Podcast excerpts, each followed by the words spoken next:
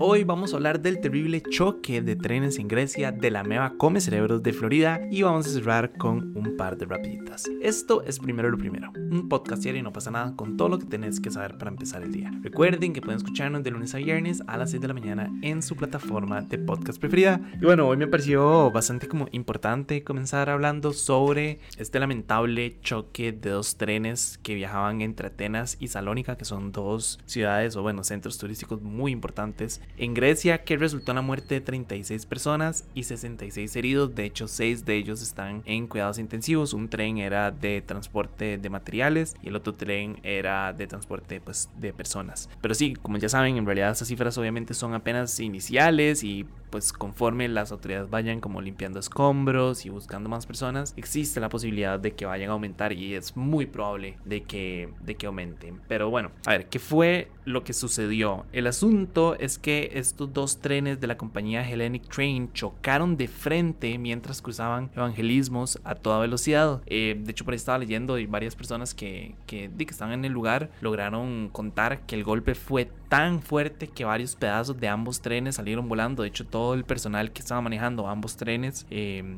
pues lastimosamente murió. Eh, en realidad aún no se sabe cómo fue que sucedió el choque per se, pero se maneja esta como teoría slash hipótesis de que fue un error humano y que por eso fue que ambos trenes estaban en la misma vía. A mí me cuesta como pensarlo, no sé, supongo que si uno va a toda velocidad, obviamente es un poco más difícil frenar, pero si yo veo que viene un tren de frente mío y yo veo la luz en la noche porque fue a medianoche, y supongo como que hay cierto respuesta de reacción, ¿verdad? Como de, no sé, detener un poco el tren. Entonces, no sé, me, me, me cuesta un toque como creer que fue un, un error humano, pero también también existe esta teoría, se cree que pudo haber sido que uno de los dos trenes se descarriló haciendo que chocara, que, que chocaran entre ellos. Creo que eso tiene un poco más de sentido. Y si realmente iban a la velocidad a la que iban, es muy probable que en alguna curva alguno de los dos se haya descarrilado y eso haya hecho que, pues, lastimosamente chocaran. Lo que sí sucedió es que las autoridades detuvieron al jefe de la estación de la ciudad de Larissa, a quien se le acusó de muertes masivas por negligencia y de causar lesiones corporales graves por negligencia. Obviamente él ya eh, ha negado todos y cada uno los cargos, incluso dijo que en realidad es muy probable que todo haya sido por un fallo técnico y no por un tema humano. Pero sí, yo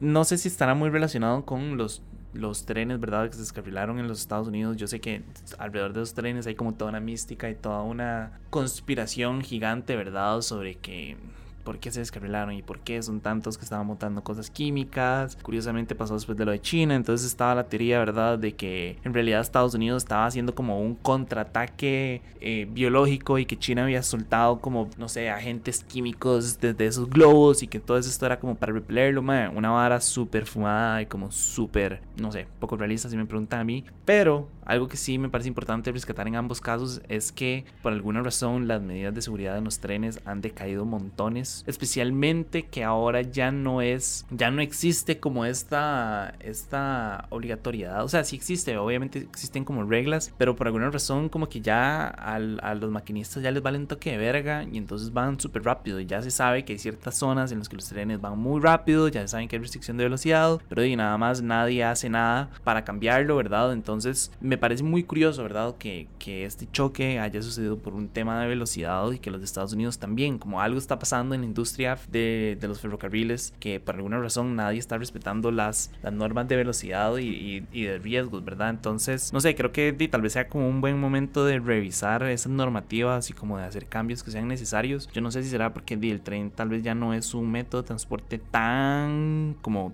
tan común como antes, ¿verdad? Que la mayoría de personas se movilizaban por el tren. Pero, por ejemplo, en Europa sigue siendo una hora muy fuerte. En Costa Rica, más o menos. Pero en Europa el, el, el tren sigue siendo como un, uno, cuidado no, tal vez el método de transporte más común entre personas. Entonces, no sé. Creo que hasta lo que quiero rescatar de todo esto es como que me parece muy curioso, ¿verdad? Que ambos choques hayan sucedido por un tema de velocidad y creo que es como buena hora de revisar las normas y los reglamentos en torno a la seguridad de los trenes y de la velocidad a la que a la que se puede ir. Pero bueno, en otros temas, por alguna razón la vida no quiere darnos o darme personalmente como un segundo de tranquilidad. Y resulta que en Florida se detectó el caso de una persona que contrajo una meba come cerebros. Eh, y la teoría del cómo la contrajo parece sacada así como de un trend de estos de TikTok, porque lo más probable es que se haya contagiado por hacerse como un enjuague nasal usando agua de grifo sin filtrar. No sé si han visto estos videos que son como personas que tienen como unas bombas o como unas casi que son como teteras que se meten en la nariz y se hacen como un enjuague nasal, o sea, sale, entra agua por un lado, sale el agua por el otro. Y al parecer esta persona se contagió de esto por haber usado agua de grifo sin filtrar.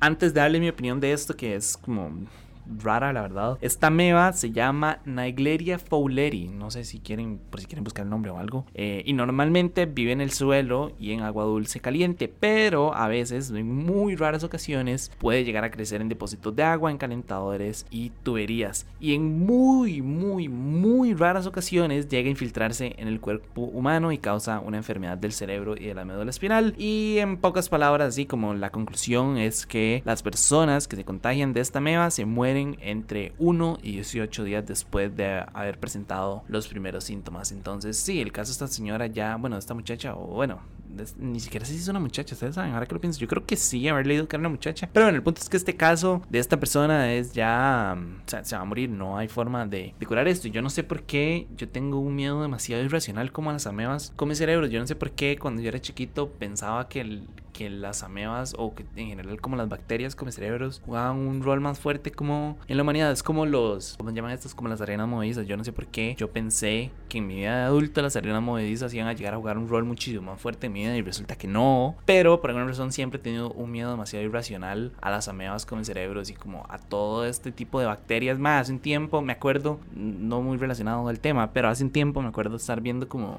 Animal Planet al extremo, algunos programas que daban antes, eh, muy chiquito, entonces no fue hace tiempo. Pero hay como estar leyendo sobre una bacteria que entraba a través de la uretra cuando las personas orinaban en los ríos. Eh, como que no, no, recuerdo si era como un pez o como un hilo, o como una bacteria o lo que fuera, pero ese organismo lo que hacía era como que subía por el, por el chorro de orines, digamos, y se introducía por la uretra de las personas, bueno, de los hombres, y los infectaba. Obviamente con las mujeres también pasaba, pero en el caso específico de ese programa fue un hombre y yo, man, nada más me traumaticé demasiado. Y fue como nunca en mi vida voy a orinar en un río, o sea, eso no, no va a pasar. Entonces yo no sé por qué tengo como un, siempre he tenido un miedo súper irracional a este tipo de cosas. Y justamente ayer, curiosamente, en la oficina estábamos hablando de cambiar el agua como de grifo a agua con filtro, ¿verdad? Porque en Costa Rica, y yo lo estábamos diciendo como, man, yo no sé, como que nosotros dos somos un toque estúpidos y somos como muy confiados. Man, si yo les tomo agua de cualquier tubo de Costa Rica, a mí o sea, yo soy una persona que consume muchísima agua al día. Entonces, man, yo voy a cualquier lugar y yo les tomo agua del grifo. Obviamente así como del mercado central, no de fijo, como, no sé,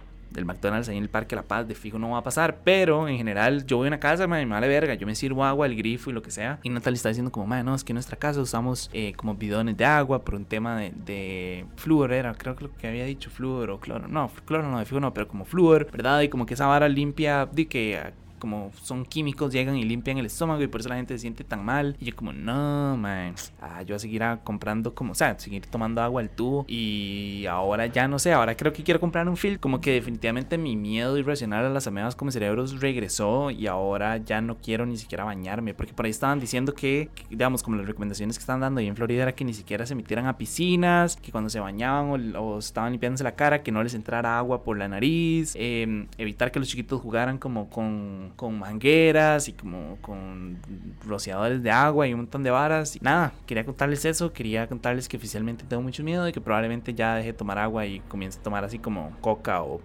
de frío o alguna vara así como que me despiche igual, pero, pero no tan feo. Entonces, Yep, nada más estén atentos, no tomen agua de tubos sin filtrar. Al parecer ahora necesitamos, vivimos un mundo tan fucking contaminado que necesitamos filtros. Maldita sea, esto es culpa hasta los microplásticos, se los puedo asegurar. Pero bueno, ya, Hagamos las rapiditas para ir cerrando. De nuevo, no sé por qué me gustan tanto las rapiditas. No sé, supongo que es como porque son como información de un solo golpe. La primera es que la Fiscalía Europea reveló que desde finales del 2022 tienen 1.117 investigaciones activas por fraude fiscal y en total se estiman en 14.100 millones de euros. Curiosamente, la mayoría de estas investigaciones tienen que ver con el pago del IVA y no los culpo. Yo tampoco quiero pagar esa mierda para que, no sé, para seguir yéndome en huecos en general. Entonces, no los culpo si quieren como evadir impuestos. No los estoy invitando a hacerlo, nada más digo no los culpo si no quieren hacerlo. Yo igual los pago, entonces adelante, por favor, no dejen de pagarlos porque fijo nos clavan más a todos. Segundo, Desalojaron a varios activistas medioambientales, entre ellos Greta Thunberg, que estaban bloqueando los accesos a varios ministerios en Oslo en protesta por la construcción de aerogeneradores en la Laponía noruega. Resulta que estos parques eólicos lo están construyendo sobre territorios de pastoreo de rebaños de renos de los indígenas Sami. Tercero y último, la Fiscalía de Perú solicitó 36 meses de prisión preventiva contra el ya encarcelado expresidente Pedro Castillo por los delitos de organización criminal, colusión y tráfico de influencias. Muy probable como que,